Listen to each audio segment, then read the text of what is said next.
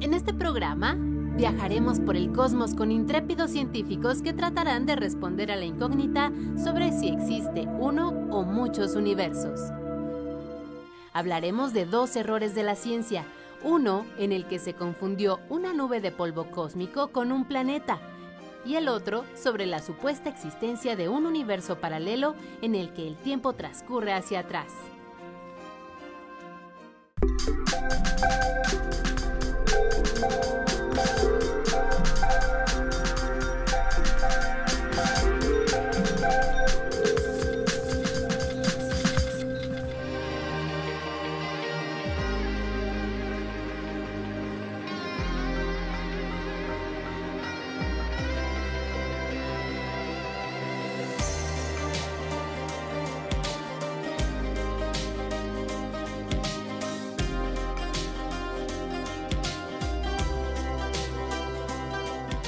Bienvenidos a Factor Ciencia, soy Lucía Vázquez y es un placer saludarlos desde el planetario Luis Enrique Erro del Instituto Politécnico Nacional al norte de la Ciudad de México.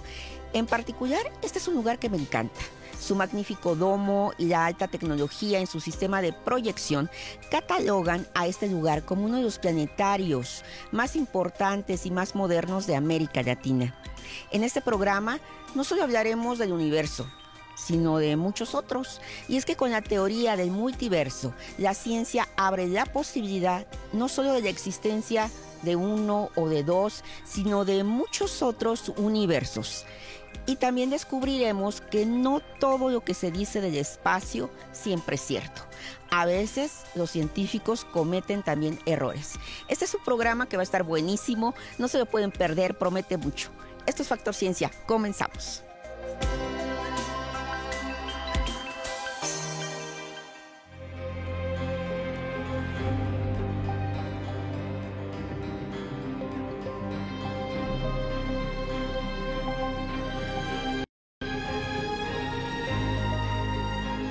Cada vez más un mayor número de matemáticos, físicos y astrónomos tocan un tema que antes solamente era tratado por la literatura o el cine, el multiverso, una teoría que nos trata de explicar no solamente la existencia de un universo, sino la infinidad de ellos. Universos que se replican infinitamente. Otros en forma de burbuja en constante expansión. Y unos más paralelos al nuestro de más de tres dimensiones, que no podemos ver, pero de acuerdo con la ciencia, están ahí. Estos son algunos de los universos que la cosmología actual acepta como parte de lo que llama multiverso, la posibilidad de que existan más de un universo.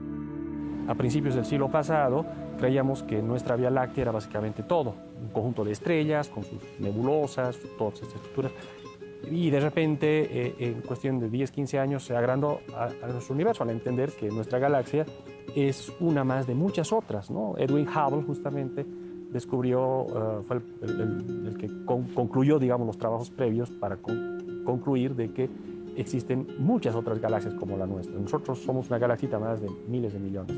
Y bueno, el siguiente paso es entonces, eh, ahora quizás hay algo más allá que lo que entendemos como universo nosotros. La teoría del multiverso se basa en que nuestro universo no es infinito, tiene un volumen determinado y fuera de él existen infinidad de universos que pudieron surgir por el Big Bang o por otros Big Bangs. Pueden existir muchos universos, incluso similares al nuestro, pero que tienen las mismas condiciones iniciales, que tienen las mismas leyes de la física.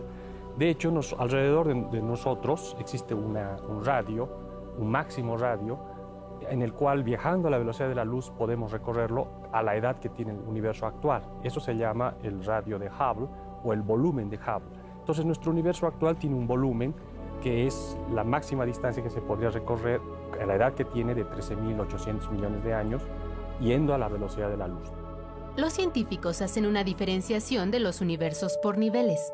Si bien en el nivel 1 se rigen por las mismas leyes físicas, por la lejanía tan abismal están totalmente desconectados de nosotros, que ni siquiera viajando a la velocidad de la luz podríamos llegar a ellos. Muchos de esos universos son como burbujas que se desintegran, otras más exitosas como la nuestra, han seguido evolucionando, eh, eh, son estables y propician condiciones para formar estructuras cada vez, sistemas cada vez más complejos, ¿no? hasta llegar, por ejemplo, a seres con conciencia como nosotros, que somos capaces de estudiarse ese universo. Y eso no es todo. Matemáticamente se predice que en algún lugar hay un universo gemelo al nuestro, con un sistema solar y un planeta Tierra idénticos. Hay la probabilidad de que tengamos eh, alguna región, volumen de Hubble, exactamente que se desarrolló con exactamente las mismas condiciones que el nuestro. Entonces podrían haber regiones por ahí eh, totalmente similares a, nuestro universo, porque sus condiciones iniciales han sido las mismas, por cuestión de probabilidad, que incluso haya un planeta Tierra y hayan seres como nosotros, e incluso copias de nosotros en cierta forma, pero están a distancias tan grandes que no hay una conexión causal. En esta teoría del multiverso, en el nivel 2, las leyes de la física correspondientes al espacio, el tiempo, la materia, la velocidad y la energía son diferentes a lo que conocemos. Así que para nuestra realidad tridimensional, estos universos no son observables. Pueden haber universos de dos dimensiones, de tres, de cinco, de diez, de quince. Entonces, en ese sentido, son universos, eh, llamémosles paralelos, surgen eh, eh, de, una estructura metacuántica y esos universos sí tienen físicas diferentes, leyes diferentes y el problema y el punto es que tampoco van a estar conectados de ninguna manera con nuestro universo. ¿Y cómo se piensa que existen estos universos si permanecen ocultos sin poder descifrar alguna interacción? En el momento en que surgen en esa estructura metacuántica, llamémosla, eh, un tiempo sin tiempo, eh, de donde surge, surgió de hecho nuestro universo, puede ser que haya habido la, posibilidad de interacción inicial. Y esa interacción inicial, un choque con algún universo paralelo por ahí, puede haber quedado plasmada en las condiciones iniciales de nuestro universo, que se pueden ver eh, en esa luz que baña todo el cielo, todo el universo, que es la radiación cósmica de fondo. Se habla de otros niveles de universos como el 3 o el 4, pero esto aún genera grandes controversias. De lo que sí podemos tener evidencia es que hasta nuestros días la ciencia nos sigue asombrando con descubrimientos extraordinarios. Entonces la ciencia sí avanza, avanza eh, eh, buscando siempre agrandar los horizontes, generalizar, buscar lo más fundamental. Y al día de hoy estamos en esto, ¿no? de que la posibilidad de que eh, existan muchos más universos observables como, como el nuestro o muy diferentes al nuestro.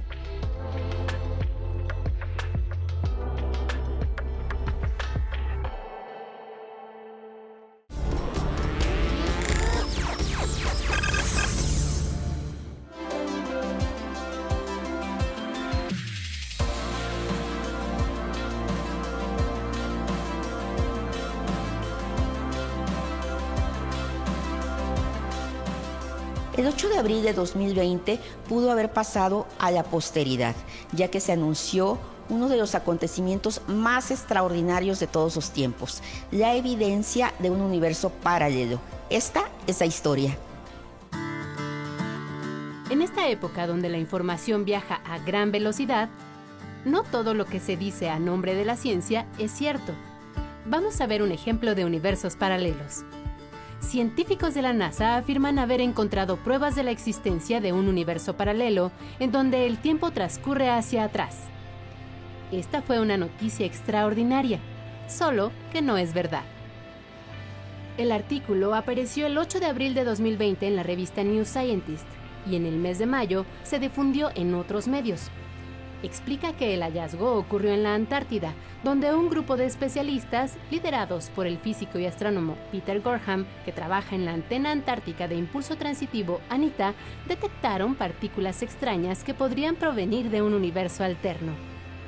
Curiosamente, la NASA no reportó nada de lo que podría ser el más grande descubrimiento de la humanidad. Posteriormente, algunos portales especializados en cazar fake news comenzaron a trabajar para aclarar lo que se ha llamado una mala interpretación. La página chilena verificadora de noticias Mala Espina envió un correo electrónico a la NASA. La respuesta fue, la NASA y el equipo de Gorham no creen que los datos recopilados sean prueba de un universo paralelo. Ahora se sabe que el doctor Peter Gorham no depende de la NASA, es profesor investigador de la Universidad de Hawái. Pero el radiotelescopio ANITA sí es financiado por la NASA. Se trata de un impresionante juego de antenas que con ayuda de un globo exploran la Antártida para detectar neutrinos, partículas subatómicas de energía ultra alta, que se cree que surgieron a partir del Big Bang. Es un experimento que inició en 2016 y se publicó en 2018 acerca de la detección de partículas que no provenían del cosmos, sino del suelo terrestre. Por su parte, el Dr. Gorham nunca se refirió a un universo paralelo él ha manejado la teoría de que probablemente han descubierto un nuevo tipo de partícula que puede haber atravesado el planeta de norte a sur, pasando por el centro de la Tierra, por lo que fueron detectadas en la superficie de la Antártida. Científicos ajenos al experimento han hablado de que las partículas provenían de un universo paralelo que va hacia atrás en el tiempo, por lo que las leyes de la física son contrarias a lo que conocemos. Es solo una hipótesis, algo no confirmado. Sin embargo, la ciencia sigue investigando en busca de la evidencia de algún universo alterno.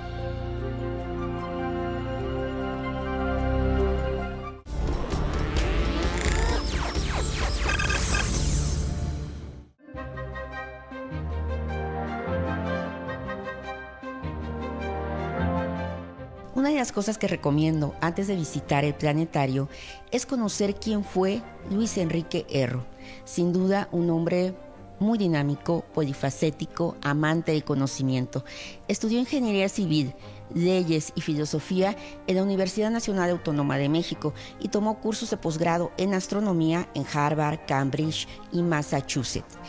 Fue uno de los pioneros del Instituto Politécnico Nacional y del Observatorio Astronómico de Tonancintla en el estado de Puebla. Sus méritos no solamente se quedan aquí en México, sino se extienden a otras latitudes. Es por ello que la Unión Astronómica Internacional eligió uno de los cráteres de la Luna y lo bautizó con el apellido de Erro.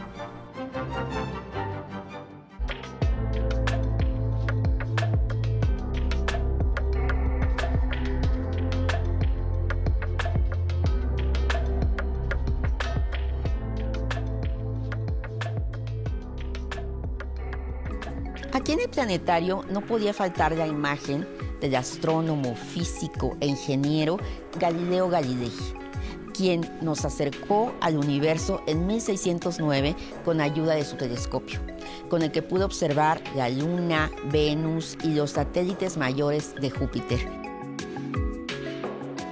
Hoy en día la tecnología ha avanzado a pasos agigantados y se encuentra con telescopios mucho más potentes que nos regalan imágenes asombrosas de un universo cada vez más y más lejano.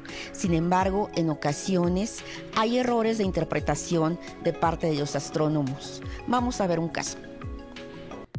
Lleva más de 30 años orbitando la Tierra, mostrándonos el universo más espectacular de lo que alguna vez imaginamos un fotógrafo profesional que nos regala sorprendentes imágenes de un universo en constante cambio.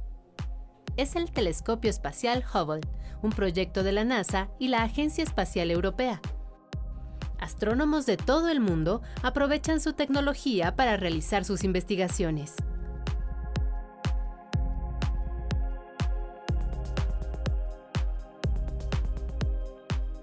La tecnología nos nos va abriendo los ojos literalmente en astronomía. Podemos ver cosas en distintas longitudes de onda y saber cómo se ve una galaxia, la parte fría, más fría de una galaxia y la parte más caliente, qué pasa cuando explota una supernova. Para prevenir errores desde su puesta en órbita, el gran observador ha requerido reparaciones y mantenimiento. Sin embargo, las fallas, en su mayoría, no se deben a las imágenes, sino a las malas interpretaciones. Muchas veces estos errores, entre comillas, o desaciertos, mejor llamémoslo desaciertos en la ciencia, se deben eh, a la manera en que interpretamos los datos. Y un ejemplo reciente en astronomía fueron las observaciones que se hicieron de una estrella que se llama Format Hall.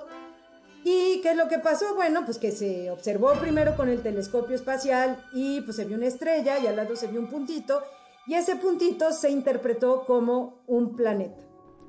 Esta historia comenzó en el 2004. Las imágenes captadas por el Hubble a la estrella Fomalhaut y a lo que se pensó erróneamente que era un planeta dieron la vuelta al mundo.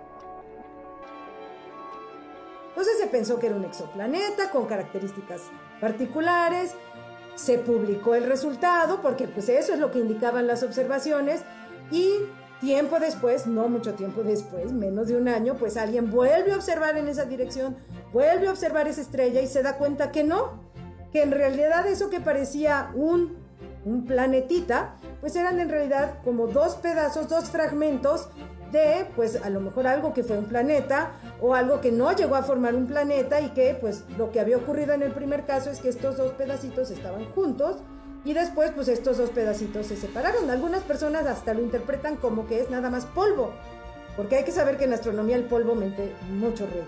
El, polvo como el polvo que, ensucia las ventanas y no nos deja ver bien, pues en astronomía más o menos hace lo mismo. En febrero de 2020 se revisó toda la información que se tenía del 2004 al 2014 del sistema Fomalhaut. Se descubrió que no hay un planeta sino una nube de polvo, producto tal vez del choque de dos asteroides. Tenemos que reconocer que también nos equivocamos en el sentido de que no lo sabemos. Si lo supiéramos todo, pues ya nadie haría ciencia y no sé, viviríamos en una especie de mundo fabuloso donde pues todo estaría resuelto. Pero ¿por qué se dan estas confusiones en la ciencia? ¿Qué pasa con los astrofísicos? Yo hago mis observaciones, observo y puedo ¿no? tener acceso a la mejor tecnología. Y aunque yo tenga la mejor tecnología y salgan cosas interesantísimas o eh, espectaculares, pues hay un problema. Yo tengo que interpretar los datos que obtengo del telescopio. Y eso es algo que hacemos en ciencia. Todas las personas, personas que hacemos ciencias experimentales. Yo soy astrónoma observacional y hacer observaciones es como hacer experimentos, nada más que no puede darle cosas a las estrellas o darle las orejas a las galaxias, pero finalmente es un experimento porque yo recojo datos e interpreto los datos. Y ahí ya tenemos una primera fuente que vamos a llamar de incertidumbre. De hecho, ya hay fuentes de incertidumbre desde la manera en que yo observo, porque ningún instrumento, ningún telescopio, ningún detector es 100% infalible y no es perfecto. Entonces siempre va a haber detallitos, cosas que salieron mal, cosas que no están muy bien y que yo tengo que corregir. Y para poder corregirlas tengo que entender la física que está en el proceso de observar, la instrumentación que utilicé, o sea, muchísimo conocimiento.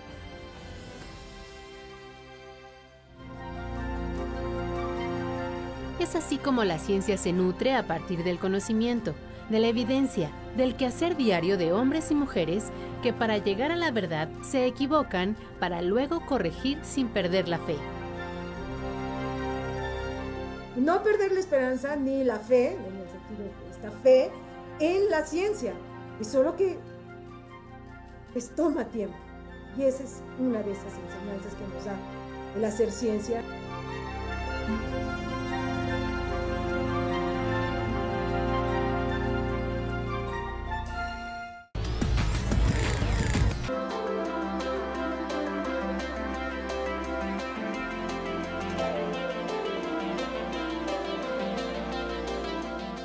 De las proyecciones que se exhiben aquí en el planetario son garantía de conocimiento y diversión. Pero no solamente se puede viajar al espacio al entrar al domo. Aquí en la zona perimetral podemos hacer un recorrido a lo largo del tiempo. Se trata del mural La historia de la astronomía en el mundo. Un gráfico muy interesante. Su creador, Adolfo Delgado.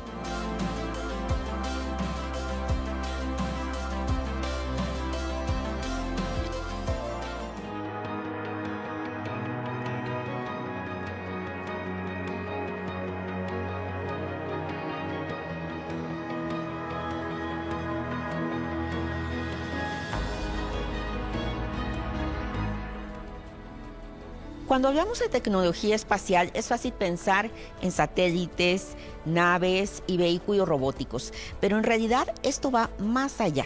Se trata de instrumentos, objetos y dispositivos que todos los días la mayoría de las personas ocupamos aquí en la Tierra.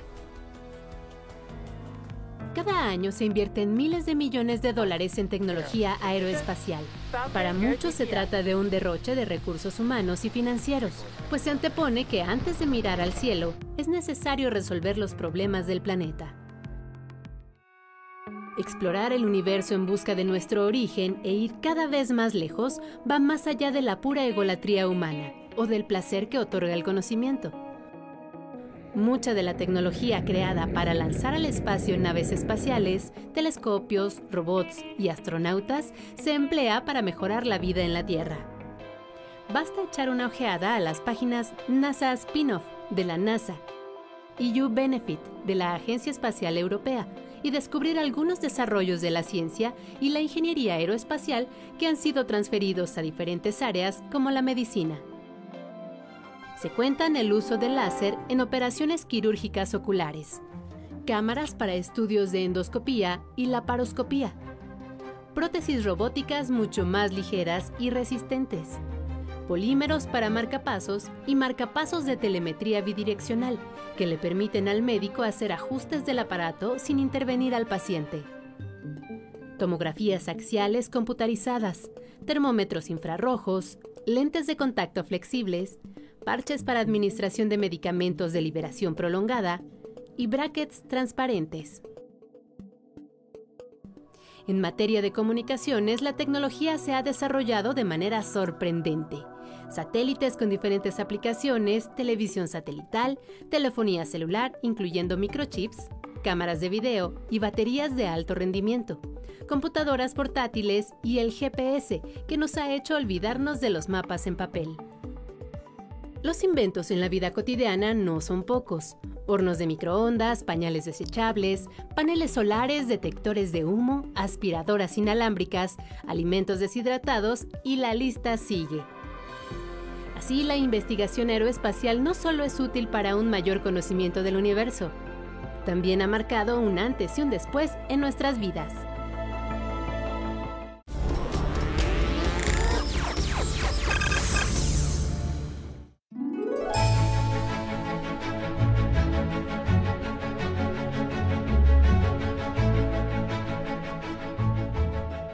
Espero que hayan disfrutado de este programa en el que aprendimos la posibilidad de la existencia de más de un universo. Teoría fantástica que revela que la ciencia puede estar más allá de la ficción que las noticias falsas y los errores en la ciencia pueden estar en todos lados, por lo que no está de más ser cautos e investigar cuando nos topemos con algo verdaderamente extraordinario como un universo paralelo o fallas en la interpretación de imágenes astronómicas. Y que la tecnología espacial es una industria sumamente cara pero también ha traído beneficios a toda la humanidad en terrenos como medicina, telecomunicaciones, informática y nutrición. Nos despedimos desde un lugar digno de ser visitado más de una vez, el planetario Luis Enrique Erro del Instituto Politécnico Nacional. No olviden seguirnos a través de Facebook, Twitter, visitar nuestro portal o descargar cualquier contenido a través de iTunes. Nosotros seguimos investigando lo que ocurre en el mundo de la ciencia y la tecnología para llevarlo hasta su pantalla. Yo soy Lucía Vázquez, esto fue Factor Ciencia, nos vemos hasta la próxima.